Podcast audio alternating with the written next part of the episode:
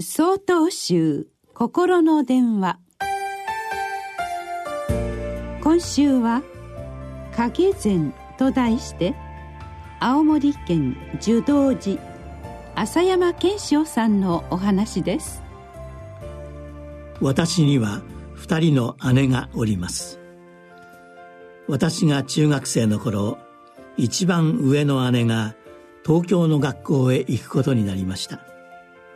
出発の日家族皆で見送り母が駅まで送っていきました。その日の夕飯に姉はいませんでした。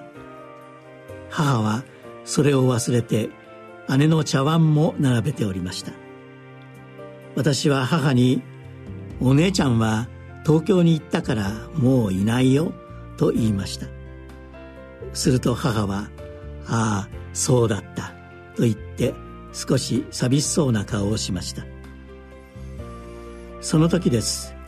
テーブルの奥に座っていた祖母が「一緒に食べたらいいじゃない」というのです。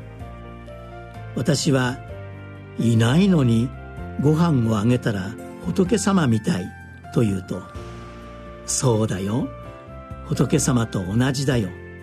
いてもいなくても一緒に食べるんだよ。影膳って言うんだよと教えてくれました。それからしばらくの間姉の茶碗とお箸が食卓に並びました。遠くにいても近くにいても心に抱いてあなたと共に生きていますよとなればその人と共に生きていると言えます。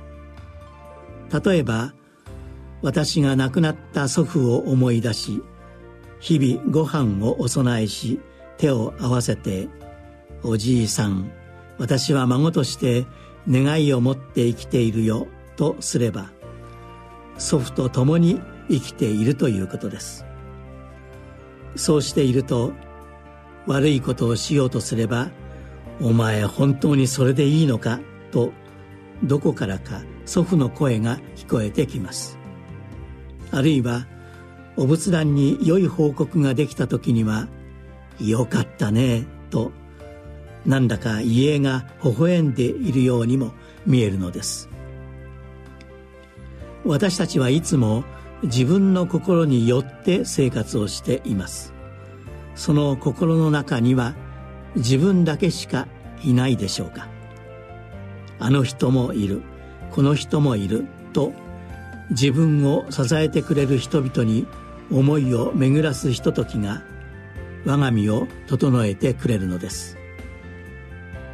自分を支えてくれる一人一人その一日一日を思う時。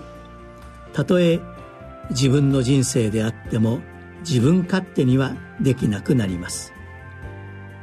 両手のひらを合わせ多くのおかげさまを思い共に真心を温め続けたいものであります。11月20日よりお話が変わります。